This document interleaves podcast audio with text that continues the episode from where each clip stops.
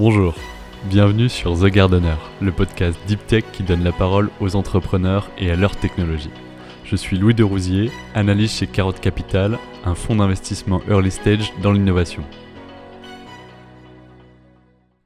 Euh, J'ai le plaisir aujourd'hui de recevoir euh, Karim Toubal, qui a fondé euh, MyEgo il y a maintenant 5 ans. Bonjour Karim, Bonjour Louis. comment vas-tu? Écoute, très bien. il fait plutôt beau aujourd'hui, on a de la chance. C'est magnifique. Pour commencer, est-ce que tu pourrais te présenter? Absolument. Donc, euh, je suis entrepreneur depuis 5 ans. Avant, j'avais un métier euh, un peu plus classique. euh, je faisais de la mise en route de puits et de l'optimisation de réservoirs sur les plateformes pétrolières. Ok, Euh, J'ai un diplôme d'ingénieur des arts et métiers, euh, suivi d'un MBA à HEC. Et donc j'ai fondé cette société euh, il y a 5 ans avec euh, l'ambition de euh, révolutionner un secteur d'activité qui avait bien besoin d'un coup de main technologique, euh, qui est euh, la, vente de vêtements euh, sur le canal de distribution online. Donc la, la- la- la technologie, je ne sais pas si on a, on a prévu de l'aborder plus tard, mais je peux Mm. dé- dévoiler le secret immédiatement. C'est une cabine qui permet de créer le double digital d'un individu avec une précision de l'ordre du millimètre sur le volume et du poil de barbe sur la texture. Vous pénétrez à l'intérieur d'une cabine euh, qui contient 395 appareils photo. On prend 395 photos en simultané, donc ça prend quelques secondes. Puis ensuite, vous ressortez de la cabine et au bout d'un process qui est complètement automatique et breveté, euh, vous avez votre double digital euh, à disposition pour pouvoir notamment, à l'origine c'était ça la, création de la société, essayer virtuellement un vêtement. Et puis après, au fur et à mesure des, années qui ont passé, en fait, on s'est rendu compte qu'il y avait de multiples applications, dont euh, celle dans le jeu vidéo de pouvoir utiliser son avatar, son, son double digital pour jouer avec dans un jeu vidéo, celle dans le milieu du sport, et c'est avec ça qu'on va commencer, puisque euh, on a signé un contrat de déploiement avec Fitness Park qui devrait commencer en juin euh, pour faire le suivi de sa morphologie dans le cadre d'une activité de fitness et pouvoir simuler son corps plus mince ou plus musclé. Et puis des applications un peu plus sérieuses, euh, comme dans le, médical, où euh, on est en relation avec euh, une start-up qui fait de l'intelligence artificielle, qui souhaite utiliser notre technologie pour prévenir du cancer de la peau en analysant vos grains de beauté. ok, hyper intéressant. Donc euh, énormément de secteurs euh, d'application pour cette technologie. Si on revient un peu euh, sur ton parcours, pourquoi tu as décidé de, quitter le secteur du parapétrolier pour aller faire un MBA euh, et, euh, changer et entreprendre, commencer à entreprendre? Ah, il y y y a- de multiples raisons. hein. Euh. L'une des premières, c'est une statistique assez flagrante de ce genre de milieu, c'est 80% des gens qui travaillent dans ce secteur, ou du moins dans la société dans laquelle je travaillais, euh, étaient célibataires ou divorcés, et j'avais pas envie d'une vie euh, de baroudeur. euh, j'avais fait ça au début euh, pour découvrir le monde, et puis on, on arrive à un certain âge où on a envie de se poser, fonder une famille, donc ça c'était le, le driver numéro un. Et puis le driver numéro 2, c'est que je sentais qu'avec un diplôme d'ingénieur, j'avais une vision un petit peu étriquée du monde, une vision un, peu fermée comme euh, portant des œillères. Et j'avais besoin de m'ouvrir à, euh, des réalités qui sont les nôtres, hein, des réalités business, euh, financières. Et donc c'est pour ça que j'ai décidé de faire un MBA et de, de rentrer en France pour trouver ma femme. D'ailleurs j'ai rencontré ma femme à HEC pendant le MBA. Très bien, magnifique.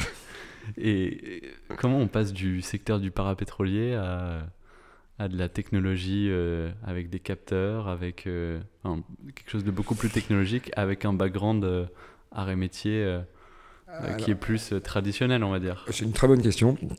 Déjà, je pense avec, avec beaucoup de confiance en soi sur sa capacité à, à résoudre des problèmes. Grosso modo, quand on est sur un puits de pétrole euh, perdu au milieu de la mer du Nord ou, euh, euh, du désert du, Sahara, on est obligé de faire avec les moyens du bord. Donc il y a une sorte de... les, les- Américains disent... to be resourceful. Donc il y a une, sorte de capacité à trouver des solutions à nos problématiques avec ce qu'on a entre les mains. Donc ça c'est essentiel. Et puis euh, avec euh, euh, des connaissances techniques générales qui sont quand même assez fortes. Donc, mon, background d'ingénieur généraliste m'a permis de me dire que bah, n'y avait aucune raison que j'arrive pas à comprendre le secteur pétrolier et le secteur de l'informatique. Et, la 3D, et tout ce que j'ai pu apprendre au fur et à mesure du temps en, développant cette société, et, et puis avec l'intime conviction qu'il bah, y, a, y, a, des solutions et que ces solutions sont accessibles à qui veut bien essayer d'étudier le sujet. Ok, extrêmement intéressant parce que tu commences MyEgo tout seul. Comment, euh, comment tu t'es formé? Comment tu as, construit les briques technologiques de, cette fameuse cabine euh, J'ai commencé, euh, commencé tout seul à fabriquer des prototypes. donc j'ai commencé deux ans avant de fonder. J'ai fondé il y a cinq ans et, et j'avais commencé déjà deux ans avant en me disant qu'il fallait que je, je, me prouve à moi-même la faisabilité technologique du, du processus d'avatarisation. Euh, donc quand je commence, je teste euh, sur un petit prototype euh, qui est un truc que je fabrique en allant chez le roi Merlin avec trois caméras USB, le plateau tournant de mon micro-ondes. je pose une statue au milieu, puis je fais des photos en débranchant la caméra, en la rebranchant au fur et à mesure. Après, j'identifie un, logiciel de photogrammétrie pour pouvoir reconstruire.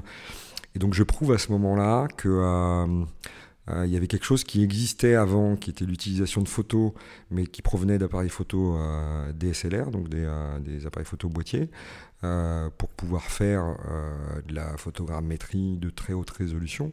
Il y avait personne qui avait testé le faire avec des, petits, des petites caméras, donc les caméras qu'on trouve dans les appareils photo ou sur les, webcams. Donc je fais ce test-là, et quand j'ai fini ce test, je suis convaincu qu'il est possible d'utiliser ces technologies qui sont sur le marché euh, disponibles pour créer euh, la techno que, euh, que j'ai mis au point.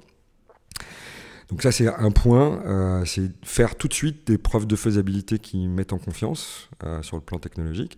En parallèle de, ça, je fais aussi business plan, études de marché, pour me rendre compte, me rendre compte de, de l'ampleur du marché et de la, la, possibilité euh, de monter une entreprise euh, lucrative. Donc ça c'est mon background plutôt MBA qui, euh, qui me pousse à, faire ça. Et une fois que j'ai passé deux ans à faire des prototypes et, et identifier la, faisabilité technique et les intérêts business, et ben là, je réunis mes amis, ma famille, mon entourage, et, et, je fonde la société avec une petite levée de fonds, 150 000 euros pour commencer. Mais alors, euh, on n'a pas encore toutes les briques qui sont nécessaires pour pouvoir tout faire. Et je pense qu'il y a aussi une notion de, euh, de c'est pas de naïveté euh, le, bon terme, mais de croyance en l'avenir, de, de sorte d'optimisme. D'optimisme, voilà, de euh, le monde va dans une certaine direction, de, euh, de, ressentir là où va le monde et là où les développements vont se faire. Pour un exemple très précis, j'avais commencé, quand j'ai commencé euh, les appareils photo de petit format qui existaient sur le marché, il y en avait très peu. Il y avait la caméra 3 mégapixels de Raspberry Pi qui était disponible, mais c'est tout ce qu'il y avait. Donc ça faisait une caméra euh, assez chère parce que comme il y a la multiplication par 400 euh, qui, démultiplie le, prix unitaire de la caméra, euh, ça faisait une cabine qui était, qui était très chère. Et moi, je voulais pour démocratiser l'outil que le, prix total de la mmh. cabine ne dépasse pas les 10 000 euros. Donc il me fallait un prix unitaire caméra qui soit suffisamment faible. Au demeurant, je savais que euh, l'industrie dans son ensemble, que ce soit euh, l'industrie euh, de la sécurité avec la vidéosurveillance, l'industrie de la téléphonie mobile, l'industrie des drones, toutes ces industries poussaient à faire en sorte que ces caméras de petite taille allaient avoir des résolutions de plus en plus importantes. Donc l'avenir m'a donné raison. il se trouve qu'il y a... il y a trois mois, euh, Raspberry a sorti une caméra 12 mégapixels euh, qui fait le job. Donc euh, il y a, un tas de développements en fait dont on a eu besoin qui sont apparus au fur et à mesure du développement de la société. Il y, a quelque chose qu'il faut être vraiment conscient quand on fait de la deep tech, c'est que les choses ne se font pas du jour au lendemain. une deep tech, grosso modo, c'est entre 5 et 7 ans pour que la société puisse sortir de terre. La deep tech, ça prend du temps et forcément, le monde évolue. Donc ce qui est important quand on fait de la deep tech, c'est vraiment essayer d'anticiper les développements favorables, mais aussi les développements qui peuvent être défavorables. Donc d'essayer d'analyser euh, euh, quels pourraient être les, les, développements technologiques qui, au fur et à mesure de son propre développement, pourraient venir concurrencer ou éliminer le besoin. Euh, et typiquement, il y a, il y a des développements, et donc c'est pour ça que je me suis fortement intéressé à l'intelligence artificielle, mais en réalité, l'intelligence artificielle n'a pas les datas nécessaires pour pouvoir remplacer ça, et les seules personnes qui auront les datas pour pouvoir le faire sont les personnes qui auront exécuté euh, le, développement d'un réseau physique pour acquérir ces, euh, ces datas. Donc il faut toujours rester alerte des technologies euh, qui peuvent être concurrentes, disruptives pendant le temps qu'on développe son produit. Ça, ok, faire de la veille. Comment, euh, en 2015, tu voyais les technologies euh, qui étaient alternatives? Parce qu'il me semble que, euh, pour, par exemple, pour FIFA 2016 ou je ne sais plus, il y avait déjà IA qui bossait sur des technologies assez avancées, avec le, qui avait racheté le moteur graphique de DICE. Comment tu te dis, moi dans mon coin, avec la techno et mon cerveau, je vais, je vais concurrencer ces gens-là sur le rendu 3D alors, euh, c'est une, bonne question. Euh, au départ, j'ai pas cette ambition. Euh, au départ, je, j'essaye, quand je développe ma société, de la développer en évitant de se retrouver sur les rails d'un puissant. parce que bah, si on est sur les rails d'un puissant, on prend le risque de se faire écraser. Ça passe mal. donc, je me, je me colle dans un marché que j'estime être niche mais, euh, mais suffisamment en prise avec, euh, avec le client final, donc en, en, amont sur la chaîne de valeur, euh, pour avoir un, fort pouvoir de négociation avec les, fournisseurs. Donc l'idée, elle était là, de manière générale. après, il s'avère que bah, le, jeu vidéo est fortement intéressé, donc euh, tout ce qui est euh, recréer euh, l'être humain pour le jeu vidéo et notamment pour les jeux de sport comme, comme FIFA, c'est quelque chose d'extrêmement important. On a échangé les NDA avec eux, on est en discussion avec EA pour, et la, la, Fédération internationale de football pour essayer de faire en sorte que notre technologie soit exploitée pour euh, la, modélisation des, euh, des, joueurs, mais aussi surtout ce qui nous intéresse pour la modélisation euh, des, gamers, pour que le gamer puisse jouer avec son propre avatar dans, le jeu vidéo. Et, après, il ne faut pas avoir de complexe, je pense que c'est ça l'essentiel, par rapport à ces grandes sociétés, parce que ces grandes sociétés ont des comptes à rendre, elles ne peuvent pas prendre n'importe quelle direction stratégique. Euh, c'est souvent une question qui revient, c'est bah, qu'est-ce que vous feriez si un géant comme euh, Google, comme euh, Facebook, comme Amazon décidait de mettre plusieurs millions de dollars sur la table pour venir créer une, société concurrente à la vôtre? Je, pense qu'il faut, il faut vraiment comprendre qu'est-ce qui se passe dans la tête des, des dirigeants de ces sociétés-là. Il ne peut pas se permettre d'aller fabriquer du hardware si son core business, c'est de faire du soft. Donc euh, l'idée de ne pas se retrouver sur euh, les rails d'un géant, euh, c'est à mon sens important. Euh, Donc c'est euh, David qui est beaucoup plus agile que Goliath. C'est un peu ça le, euh, parallèle, l'agilité étant l'agrégation des, des, compétences. Et effectivement, et après il y a un troisième volet qu'on n'a on pas voulu négliger nous aussi de notre côté, c'est c'est la présence de brevets. Donc quand on fait de la deep tech, c'est un mandatory, c'est obligatoire pour deux raisons. Euh, la première, c'est qu'on ne veut pas arriver au bout de 50 développements et plusieurs millions dépensés, de se rendre compte qu'il bah, y a un brevet dans tel ou tel pays qui vous empêche d'exploiter la technologie que vous avez mis au point. Donc c'est une manière de rassurer les investisseurs et se rassurer soit sur notre future capacité à exploiter la technologie qu'on a mis au point. Et puis le deuxième, c'est face à ces géants, euh, bah, pouvoir leur dire euh, attention, euh, vous souhaitez effectivement mettre plusieurs millions sur la table pour venir nous concurrencer. sachez qu'il va falloir contourner quelques brevets. Et là, la rédaction des brevets est extrêmement importante parce que cette rédaction vous permet de de, miner le terrain. L'idée d'un brevet n'étant pas de, d'empêcher la concurrence, mais de faire en sorte que si concurrence il y a, la concurrence soit très fortement handicapée. Donc c'est ce qu'on a fait quand on a rédigé les brevets.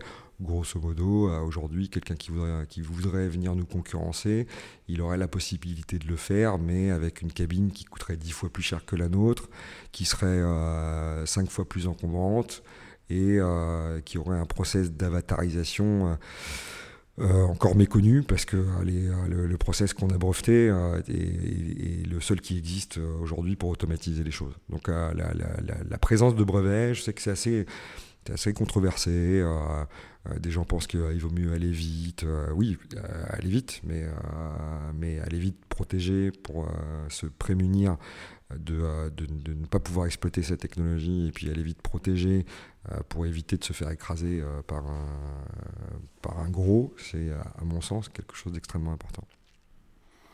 Ok. Si on revient un peu sur le, projet en lui-même, donc tu, travailles deux ans euh, sur le projet avant de fonder l'entreprise. Qu'est-ce que tu fais pendant ces deux ans euh, Sur quoi tu travailles? Enfin, euh, Tu m'as dit que tu testais avec ta, plaque tournante de micro-ondes, les différentes caméras, etc. Et, donc ça, c'est pendant deux ans. Il, se passe quoi pendant ces... au niveau technologique? Alors effectivement, c'est pendant ces deux ans. donc déjà, je suis dans un petit appartement parisien où j'ai la chance d'avoir une chambre en plus au dixième étage. Euh, pas sans, ascenseur parce qu'il y avait un ascenseur qui faisait euh, peut-être un mètre par un mètre, euh, où j'ai pas pu y emmener toutes les pièces dont j'avais besoin pour construire les différents prototypes. Et je construis quatre ou cinq prototypes. Enfin voilà, je, teste différents aspects du, prototype pour arriver à faire, euh, bah, dans un premier temps, euh, une statue, euh, qui est une statue en bronze, que j'ai donc une réplique 3D, et puis ensuite un visage, et puis ensuite un corps en entier. Et donc j'arrive au bout de ces deux ans à, m'assurer que la création 3D en, photogrammétrie d'un corps dans sa globalité est quelque chose de faisable en ayant une bonne, un bon ordre de grandeur de euh, quelle est la qualité des appareils photo que je dois utiliser, euh, quelle en est la quantité, euh, à quelle distance ils doivent se, situer du, sujet, quelles optiques je dois utiliser. Donc une bonne maîtrise de, la technologie.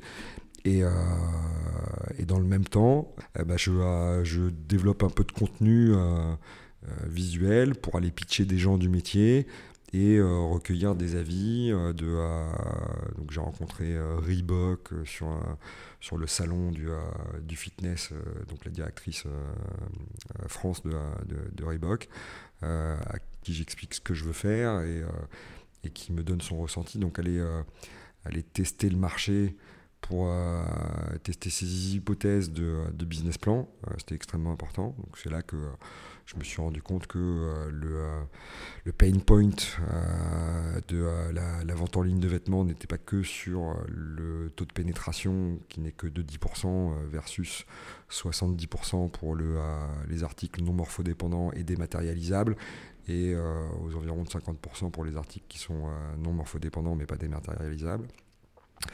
Mais qu'il y avait une autre problématique, c'était les coûts liés au retour, euh, l'intermédiation des, euh, plateformes euh, comme Amazon qui prennent entre 10 et 12 du, du, chiffre d'affaires. Donc il y avait un, pain point qui était beaucoup plus compliqué en fait pour les, pour les, vendeurs de vêtements sur, sur la vente en ligne. Et puis après, je vais tester d'autres, d'autres, marchés. je vais rencontrer des chirurgiens esthétiques pour voir s'il y a un intérêt sur la chirurgie esthétique. je vais des gens dans le, jeu, dans le monde du jeu vidéo. Euh, voilà, je vais aller, je vais étendre en fait euh, le, les usages à des marchés qui étaient autres que mon marché originel, euh, l'essayage de, vêtements. Ok, tu toques à différentes portes. et où est-ce qu'on t'ouvre le plus à bras ouverts Où est-ce qu'on te reçoit le mieux? Un peu partout, hein, honnêtement. J'ai jamais eu de. Euh, cette phase-là, pour moi, était, était extrêmement simple parce que comme j'ai un produit qui est très visuel et, et qui parle à tout le monde, voilà, le double digital de l'individu, c'est assez facile de l'imaginer. Mais généralement, euh, LinkedIn est un très bon, euh, un très bon véhicule de, euh, de, communication sur lequel on, peut entrer en contact avec un peu n'importe qui dans le monde. notamment, il y, a, il y, a, trois ans, j'ai envoyé un, message de contact à Mark Ryan, qui est le fondateur de Epic Games, qui est euh, Epic Games, c'est euh, l'éditeur de jeux qui possède Unreal Engine 4. Ils vont sortir Unreal Engine 5, qui est le moteur de jeu qui est utilisé par l'ensemble des, euh, éditeurs de jeux vidéo pour fabriquer leurs jeux. Ils ont aussi Fortnite, qui est le gros succès de, de, Epic Games, avec 350 millions de joueurs dans le monde. Et donc je le contacte, il vient de lever, il me semble, si je ne m'abuse, 1,2 milliard avec le géant Tencent euh, qui a pris 40% des parts de la boîte euh, trois mois plus tôt. Euh, et j'envoie un petit message en, lui disant voilà ce que je fais, j'aimerais bien avoir votre feedback. je vois là une belle alternative, une belle opportunité pour étendre les revenus stream d'un jeu comme Fortnite bien au-delà des frontières du jeu vidéo. Il me répond immédiatement. Il y a 48 heures après, j'avais une réponse. Il me met en contact avec son business developer, qui est euh, son associé depuis 20 ans, avec le directeur euh, général Europe de, euh, de Epic Games. Et ça fait quelques temps maintenant qu'on essaie de trouver un moyen de, d'introduire la technologie dans, dans ce monde-là. et je pense qu'on est sur le point d'y arriver. Là. Incroyable. Là, à l'heure actuelle, vous utilisez quoi comme type de capteur pour, enfin, comme, comme technologie si on rentre un peu dans, le, dans cet aspect-là? Alors si on, veut rentrer un peu dans l'aspect euh, technologie, euh, on utilise 395 euh, appareils photo de 8 mégapixels. Et ces, 8, ces 395 appareils photo sont synchronisés à la milliseconde. D'accord. On prend 395 photos, ensuite on, upload tout ça dans le cloud. Et là, et là on a un traitement complet d'automatisation qui permet de standardiser euh, le, euh, le, Moi, je vais parler un peu barbare là, mais standardiser le mesh, euh, le rig, le, skin, rajouter des, des shaders de, de, de, précision, une carte SSS, enfin voilà, c'est tout le monde de la 3D que j'ai appris au fur et à mesure sur sur le tard, comme on dit, au contact de, de, mes équipes et des gens que j'ai pu rencontrer au fur et à mesure de cette aventure. Je reviens sur le terme mesh. Du coup, c'est un, un, maillage, c'est ça? Oui, c'est ça. Euh, c'est peut-être le mot anglais, mesh. Euh. Ouais, c'est ça. Mesh, c'est le mot anglais, mais pour, euh, pour préciser un peu, c'est comment tu découpes en fait le, le, le corps d'un individu, individu en. Ouais, la, la, la découpe d'un corps, on va passer dans le gore, mais faut plutôt voir ça comme le grillage sous-jacent à la forme 3D. Ça ressemble plus à un grillage.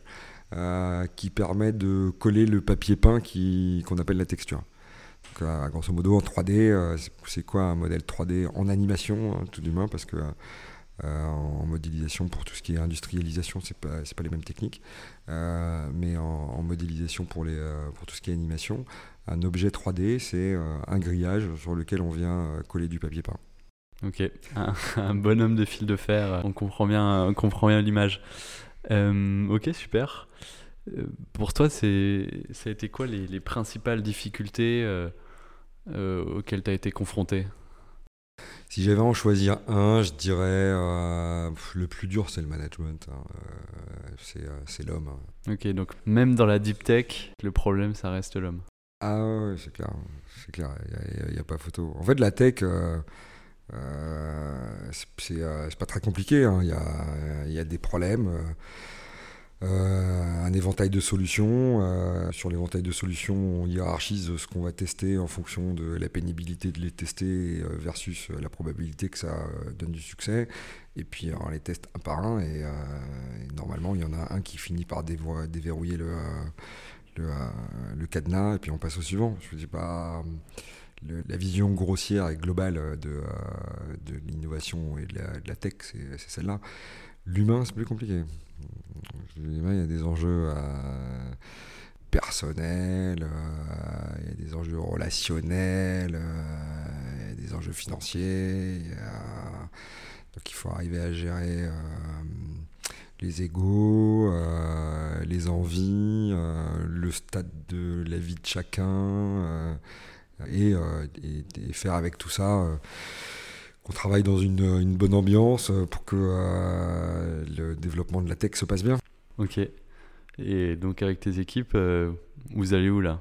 C'est quoi la, les, grandes étapes euh, qui restent à accomplir pour MyEgo euh? bah, Là, grosso modo, la, la, la, prochaine milestone, c'est la preuve de faisabilité business sur, sur le fitness. Donc c'est l'installation chez Fitness Park. Ok. Alors on ne sait pas trop quand est-ce que ça va intervenir, hein, parce que euh, avec les, mesures du Covid, euh, les, restrictions, les, salles de fitness ont été fermées jusqu'à fin juin. Et puis elles ont rouvert, mais euh, juillet-août, alors qu'il n'y a pas d'activité dans le fitness en juillet-août. Et puis elles ont refermé fin septembre. Donc cette milestone est un peu incertaine. Mais bon, on ne désespère pas de pouvoir faire notre preuve de faisabilité d'ici à début janvier. Et puis après, il y a plein de, euh, il y a plein d'opportunités à l'international euh, sur les États-Unis, comme je le disais tout à l'heure, sur le, jeu vidéo, euh, sur le Qatar avec la Coupe du Monde de football, sur la Chine. on a des, un importateur chinois qui souhaite utiliser notre technologie pour euh, pour s'installer dans les centres commerciaux. c'est aussi pareil, la Covid, euh, les centres commerciaux, c'est pas tout à fait ça, mais euh, s'installer dans les centres commerciaux pour proposer des activations ludiques et, slash ou publicitaires. donc là, l'idée, c'est de consolider les finances, industrialiser, faire la preuve de faisabilité business. Parce que pour l'instant, il y a combien de cabines qui sont, qui sont dispo eh ben, C'est une très bonne question. On en a une. Une? D'accord. Et que vous trimballez. Euh, Et qu'on se trimballe euh, à Vivatech, euh, au CES de Las Vegas. qui voyage en soute. Qui voyage, elle voyage pas, en soute, mais si en soute, exactement. Pour le CES de Las Vegas, elle a voyagé en soute. qui prend, donc elle a pris, elle n'a pas pris le train encore, mais elle a pris souvent le camion. elle a failli aller sur euh, L'Espagne pour euh, la e-Formule 1. Euh, voilà, c'est notre petit bébé. Mais, mais là, on est en train de on est en train de closer des, des deals qui vont nous permettre de pouvoir commencer la, la production d'au moins 5 cabines d'ici à la fin de l'année. Et on l'espère bien plus pour 2021, une fois que la preuve de faisabilité à petite échelle sera réalisée. Chez Fitness Park. Chez Fitness Park. Ok. Tu parlais de LinkedIn tout à l'heure. Euh, à quel point cet outil t'a été utile dans ton business? Je pense que LinkedIn, c'est un super, euh, un super support euh, pour pouvoir aller rencontrer des gens et surtout sur la phase de, de, test du concept auprès du, du marché. pas mal, enfin, surtout pas hésiter quand on essaie de monter une tech qui a une vocation B2B d'aller voir les responsables qui sont les décisionnaires, futurs clients, et de leur dire voilà, voilà ce que j'essaye de faire. Parce que des fois, on ne se rend pas compte, mais euh, il y a un écosystème euh, qui n'est pas compatible, il y a une proposition de valeur euh, qui est un nice to have, mais qui n'est pas un must have. Du coup, la, commercialisation sera plus compliquée. Mm. Voilà. Je pense qu'avec ça, on est bien armé. D'accord. Ok.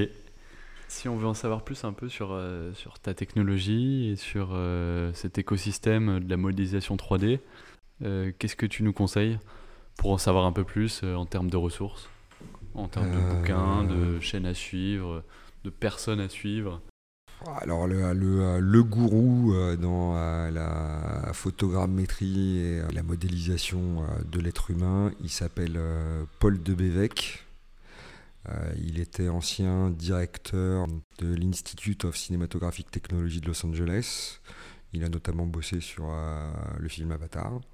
Il a été embauché il y a euh, deux ans, je crois, par, Google. Et il a fait notamment, il a participé à la digitalisation 3D du château de Versailles. Ok, génial. Est-ce que tu aurais une, citation peut-être qui t'inspire afin de conclure un peu ce podcast? Une citation, euh, ah si, une citation que j'aime beaucoup euh, parce qu'elle est tellement vraie euh, pour tous les esprits ingénieurs. c'est Branson qui a dit que si quand tu sors ton produit, tu es fier de ton produit, c'est que tu l'as sorti trop tard. Ok, très bien. Bah, je te remercie Karim, c'était un plaisir. je, te, je te remercie également de m'avoir invité aujourd'hui. Si vous êtes intéressé par la technologie de MyEgo, n'hésitez pas à télécharger l'application MyEgo sur les stores et à contacter Karim Toubal directement via LinkedIn.